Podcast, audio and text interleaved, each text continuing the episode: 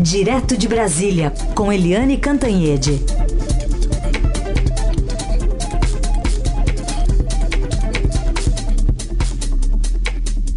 Oi, Eliane, bom dia. Bom dia, Raíssa Carolina, ouvintes. Bom dia, Eliane. Começar falando sobre esse dado da economia, né? Ontem a gente teve o PIB caindo 0,2% no primeiro trimestre, uma comparação ou uma primeira contração desde 2016. E agora a gente tem esse dado sobre o desemprego. Então, ele recuou um pouquinho, era 12,7, agora é 12,5 em abril, que é o primeiro trimestre completo, né, analisando o primeiro é, engate do, do governo Bolsonaro. E apesar desse recuo aí no desemprego, também o IBGE informa que a população subutilizada atingiu 28 milhões e 400 mil trabalhadores ou pessoas, né, número recorte da série histórica iniciada em 2012. Nesse contexto todo, que avaliação política a gente pode dizer ou fazer?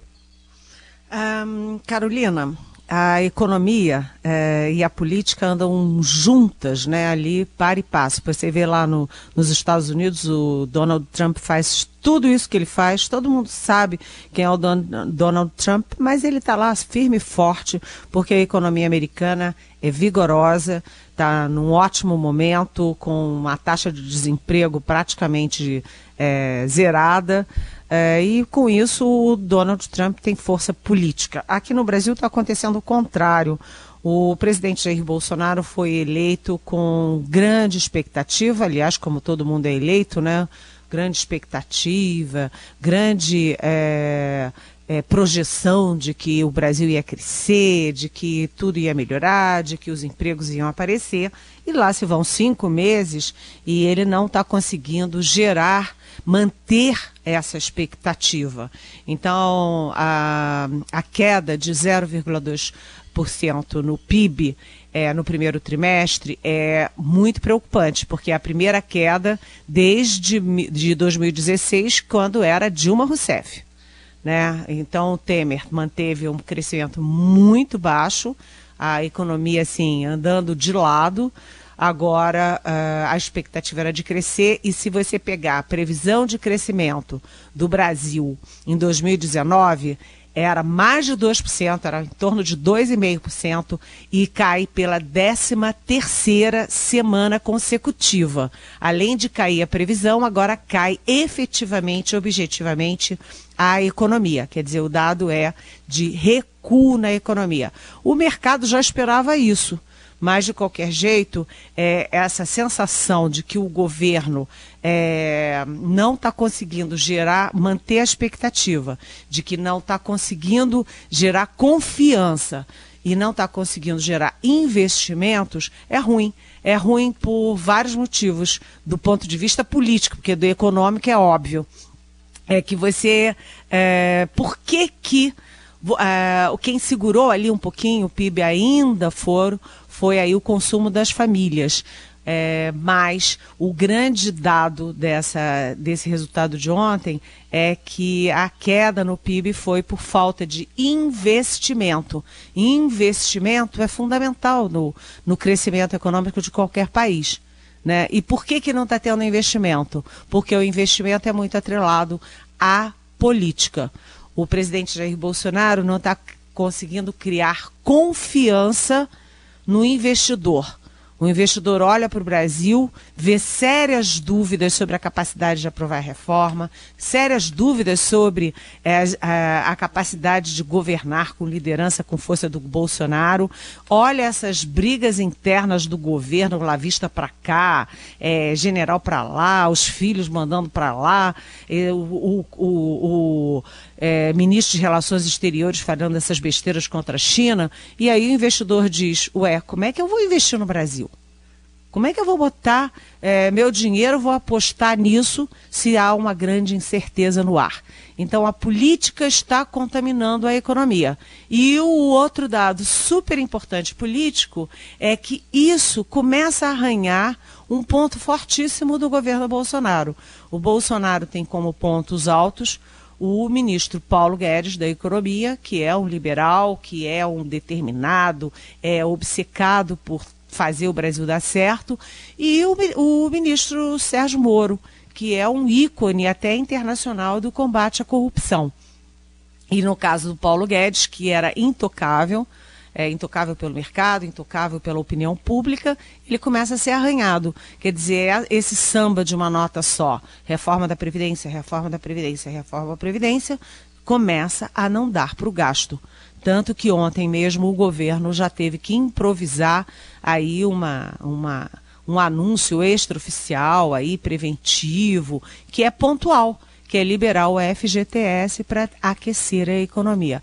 Ou seja, é, essa, essa, esse recuo do PIB, depois da gente ter tido dois anos de recessão, foi um péssimo é, anúncio para o governo, tanto do ponto de vista econômico quanto do ponto de vista político.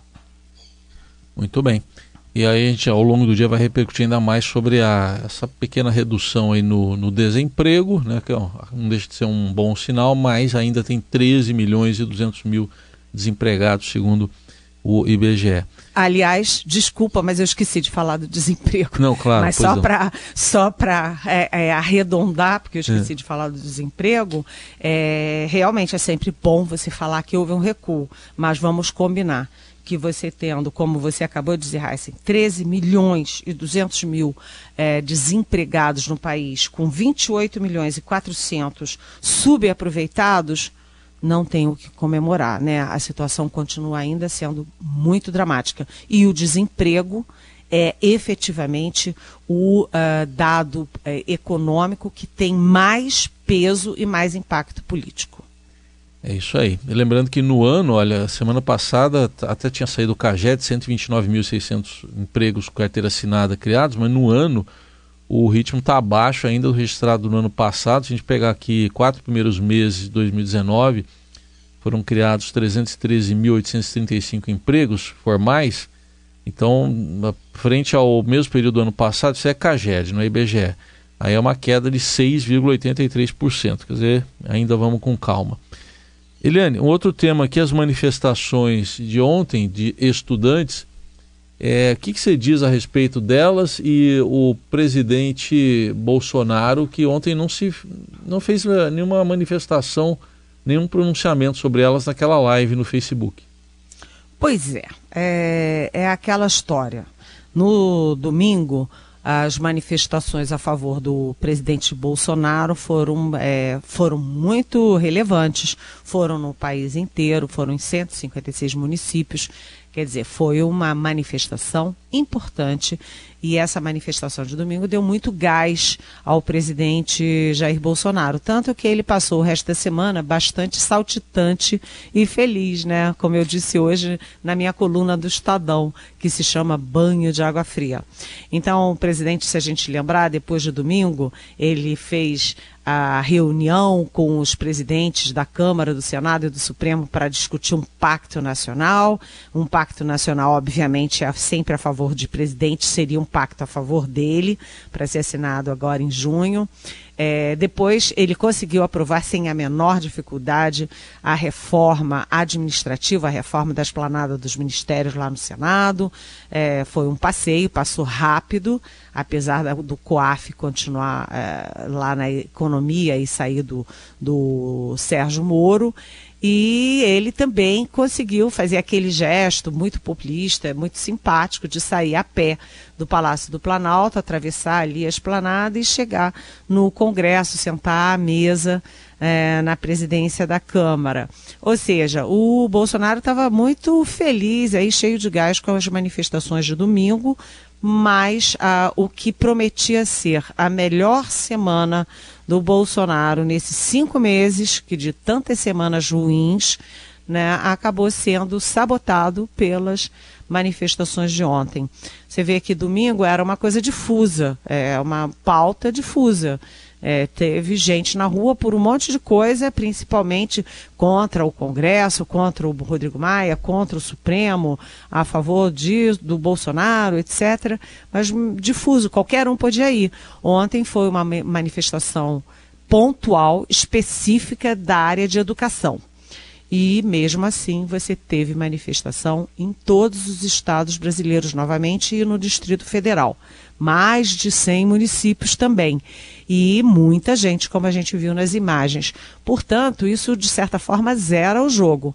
Quem vai para a rua a favor do governo acaba chamando quem vai para a rua contra o governo. E o governo, cá para nós, atiçou essa manifestação de ontem. Parece que estava querendo, estava buscando, estava chamando, porque foi é, é, condenou as universidades, criticou duramente as universidades, depois cortou as verbas das universidades, criticou e, e desdenhou da área de humanas, é, cortou as pesquisas, depois teve a história da Fiocruz, briga com o IBGE, Fiocruz e IBGE tem uma, um laço muito forte com a academia.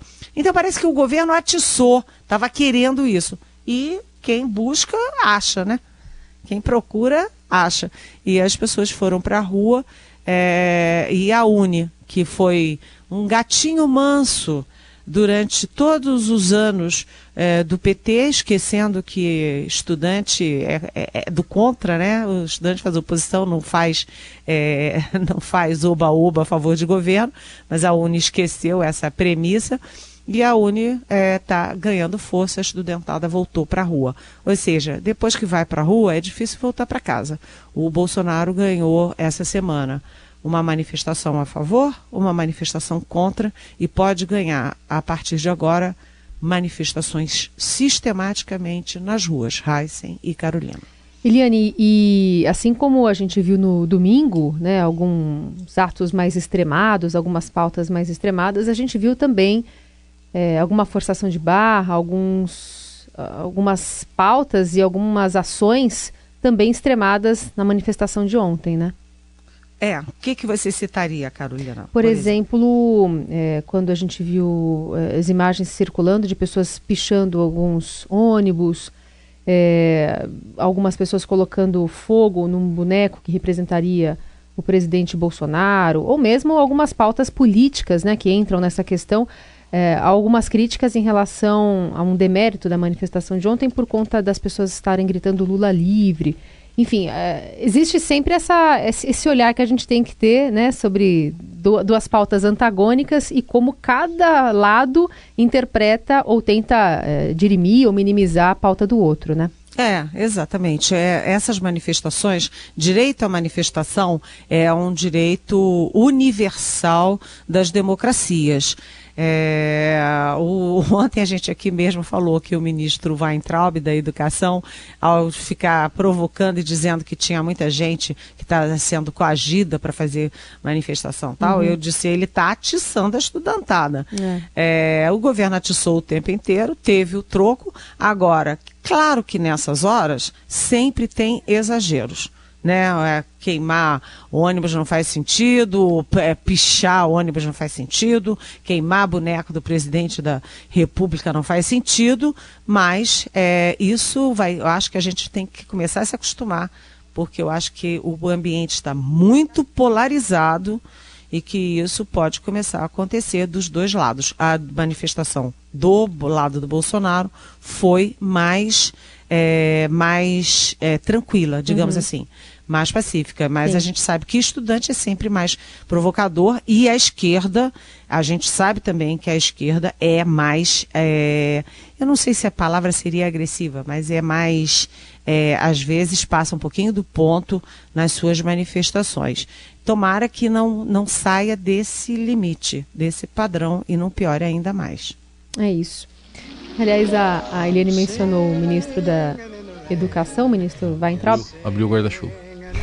É porque depois que. Logo depois que a gente saiu do ar, Sim. ele tuitou, foi por volta de umas nove e meia da manhã, né? Ele tinha falado sobre essa é, manifestação, sobre que seria ilegal você inflar, né? Ela com a convocação de estudantes pelos professores. Aí depois ele soltou essa do, do, do, do chove fake news, né? É, eu vi. E tem mais. Essa história do guarda-chuva mostra que o ministro é bem marqueteiro, né? É. Ele é bom do marketing. O marketing, às vezes, é a favor mas às vezes também é contra, né? eu, eu até perguntei pra Carol aqui fora do ar, queria saber se. Porque eu vi ali, não, eu não achei tosco assim, tipo assim, eu fazendo com um pau de selfie, um, um negócio desse. Eu, me pareceu que alguém filmou mesmo, né? Uma, uma produçãozinha, produçãozinha, né? A sonorização, né? Foi na faixa ou faz parte do, do entra na conta? É isso que eu não entendi. não foi contingenciado isso aí? Dá para gravar? Alguma coisa deve ter custado. É, e estava bem, tava bem é, centralizado. Quem filmou manja do, manja, do, manja. do riscado, né? O ministro acho que pode, sei lá, a Carol acho que compartilha da mesma opinião. Ele pode ser um bom apresentador de TV, você não acha? É. Ele é um cara eloquente, né? Digamos assim. Ele, ele, ele modula ele bem a voz, ele é irônico, ele, enfim, tá defendendo as pautas dele. Não deixou de ser criticado no Congresso ontem Foi, por é. isso, né? Vai... A rede, o PSOL vão entrar com a, a, a o PSOL protocolou uma representação na PGR, né? Sim.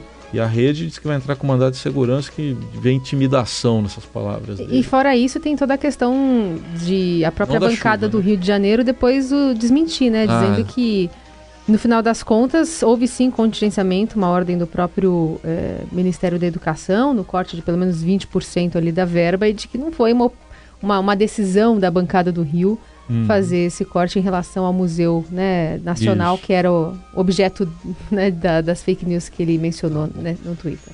E a Eliane continua aqui com a gente agora para comentar um dado que saiu, Eliane, sobre os mortos lá naquelas quatro penitenciárias de Manaus, né? Olha, sinceramente, eu fiquei chocada com isso, Heisen, porque um, a Defensoria Pública descobriu, é, fazendo o levantamento é, nome a nome, que dos 55 mortos é, lá na, na, no Amazonas, simplesmente 20%, ou seja, 11 deles eram presos provisórios. O que que isso mostra? Mostra aquela velha prática de que gente pobre é jogada na cadeia provisoriamente e o provisório se eterniza. Joga lá, esquece lá e lá vai ficando. E nesse caso foi ficando para morrer. Né? Essa história da, do, da prisão provisória, temporária, que se eterniza, é uma realidade no país inteiro. É, em 2000, eu me lembrei disso, liguei para o ministro Gilmar Mendes, porque é, ele foi presidente do Supremo Tribunal Federal e, portanto, do CNJ, o Conselho Nacional de Justiça, de 2008 a 2010. E ele peregrinou pelo país inteiro, foi de estado a estado, exatamente combatendo o excesso de prisões e a eternização de prisões provisórias. Né? A prisão provisória temporária, ela tem regras muito claras, muito claras. Você não pode pegar só porque a pessoa é pobre, não tem advogado, não tem nada, dizer, ah, esse cara fez alguma coisa, joga na, na cadeia. E lá esquece. E ele, naquela, naquele momento, a estimativa feita pelo CNJ é de que havia em torno de 40 podendo chegar até 50% de presos provisórios e presos indevidos nas cadeias. Como hoje você tem 360 mil vagas nas penitenciárias, mas você tem 736 mil presos, ou seja, você tem um dobro de presos em relação às vagas, isso é óbvio que há superlotação. As cadeias, as, as é, a população é, carcerária brasileira é simplesmente a terceira maior do mundo. A primeira é Estados Unidos, a segunda, eu não tenho certeza se é Rússia ou Índia, eu acho que é Rússia, e a terceira é a brasileira. E aí, o ministro Raul, Raul Jungmann, que foi ministro da Segurança é, Pública na época do governo Michel Temer, ele diz que há em torno de 160 mil presos catalogados como traficantes. E o Raul Jungmann pergunta: será que o Brasil tem mesmo 160 mil traficantes? Será que é possível isso? Ou seja, estão é, confundindo quem carrega, sei lá, é, um, uma trouxinha de maconha, três trouxinhas de maconha, etc., com traficante, cataloga como traficante, joga na cadeia e esquece lá. Então, essas coisas têm que ser discutidas. Mas ontem, infelizmente, o Supremo Tribunal decidiu é, adiar, sem previsão de data, a, o julgamento sobre a descriminalização do uso de maconha para uh, consumo próprio. É, eu acho que isso poderia aliviar o sistema e, e, e, deixar de cometer injustiça, de confundir quem usa maconha, que é um caso de saúde, é, de saúde inclusive pública, com quem faz tráfico de drogas e aí isso acarreta sim crimes graves, aliás, entre os mais graves do país. É uma questão para ser colocada. 20% dos presos mortos eram presos provisórios que não deviam estar ali. Então é, é de doer isso. Olha só, por curiosidade, no dia 5 de junho estavam na pauta do Supremo dois temas importantes. Um é a questão da descriminalização da maconha, que é polêmico, né?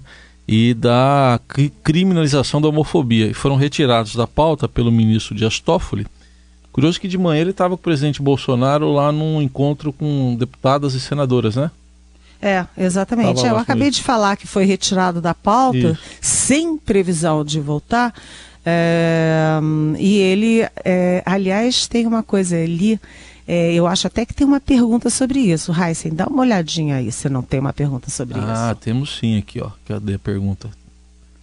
Carol tá me ajudando aqui. A Thaís de Butantan. A Thaís, né? Pergunta ela pergunta aí, se não é estranha essa aproximação de Bolsonaro do ministro Toffoli, né? Ela que suspeitou, a partir de uma foto, inclusive, que está bem circulando nas redes sociais.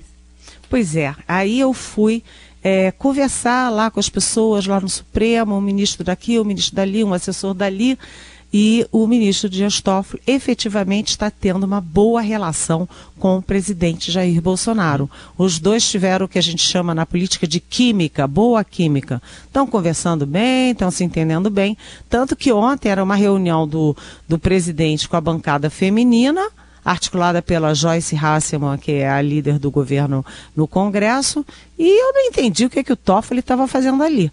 Uh, mas o fato é que uh, o Supremo uh, limou essas pautas que poderiam ter muita repercussão na opinião pública no momento de grande radicalização. Então, Thaís, o que, que eu acho? Eu acho que é bom os governos, os eh, poderes se darem bem e haver esse bom diálogo. Mas eu não acho bom o executivo interferir no judiciário. Uma coisa é uma coisa, outra coisa é outra coisa. Que se deem muito bem. Isso aí. Eliane, então paramos por aqui. Segunda-feira de volta. Bom fim de semana. Bom fim de semana. Um abração para todos.